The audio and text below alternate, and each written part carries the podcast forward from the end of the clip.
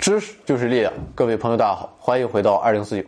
那么今天啊，我们的长篇节目回到二零四九科学脱口秀的主题是历法。那么最后啊，还留了一个小问题，就是古人的计时方法。那么说到古代计时啊，我们无论如何也是绕不开日晷这一计时工具的。所以今天啊，我们就来聊聊日晷。可以说，精确的确定白天的时间是一个挑战。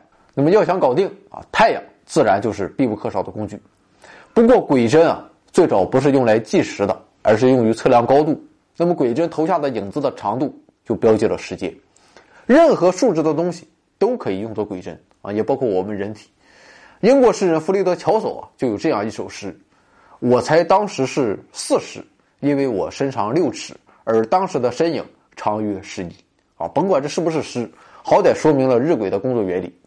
那么日晷啊，主要是用来测定白天时间的。那么日落后的时间该怎么办呢？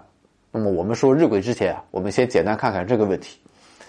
为了测定日落后的时间，率先被发明出来的是水钟。那么水钟的应用最早可以追溯到公元前的一千四百五十年的埃及，那么比罗马和我们中国都要早上一千多年。不过这些水钟啊，它不是很精确。直到公元前三世纪啊，亚历山大人特西比乌斯他发明了一种装置来确保水流速度一致。啊，这才让水中变得相对精确。那么后来，我们中国又在自己的水中旋转轮上加装了一整套的小管。那么李约瑟如此评价道：“这样就取得了精确计时的重大突破。”那么除了水中之外，用于计时的还有漏壶、啊槽口竹钟、沙漏、火钟，由铅垂线和棕榈叶构成的埃及麦开特啊，还有可以嗅出时间的不同香料做成的焚香钟。但是所有这些都或多或少存在缺陷啊！你比如说沙漏这个东西，如果长时间多次使用的话，它古代它是没有玻璃的，漏镜处啊会严重磨损，那么沙粒下落的过程就会加快，这样就会导致计时时间的缩短。可以说，与上面这些用来测量晚上时间的工具不同的是，日晷的精确性啊是不知道高到哪里去的。世界上几乎所有文明都采用日晷来计量白天的时间。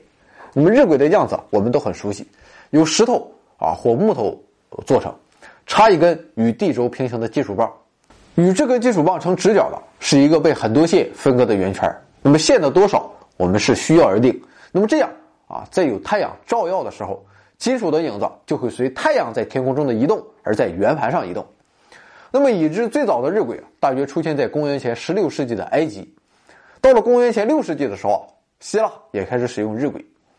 虽然日晷啊，在很长一段历史时期内啊是最精确的计时工具，但是日晷的传播啊并不顺利。比如说，我从海南拿一个日晷到北京，那么这个日晷在海南时候还好用，但是到了北京啊，可能就完全不灵光了。那么古时候人啊，也遇到了很多这样的问题，于是人们开始意识到，必须要为不同的纬度特别设计相应的刻度，因为越向两极的地区，太阳的高度就会越低，轨针的影子就会越长。所以啊，为了让鬼针的影子更接近正确的时间，刻度必须根据使用地的纬度来确定。所以啊，制作合适的日晷啊，也没有明显的规律可循啊。当然，在古时候的数个世纪里，人们并没有意识到这些因素。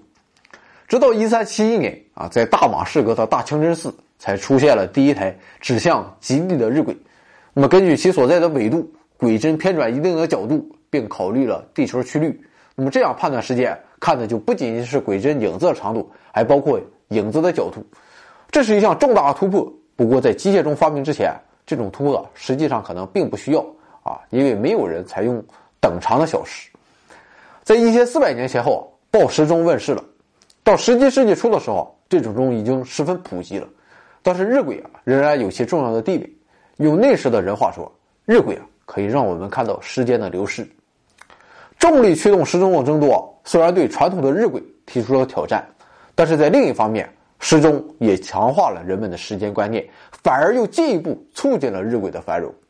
由于日晷生意的利润很高，它的设计方法也成为了严格保密的对象。那么，晷盘艺术啊，甚至成为了一个重要的数学分支，并且是很多教科书的主题内容。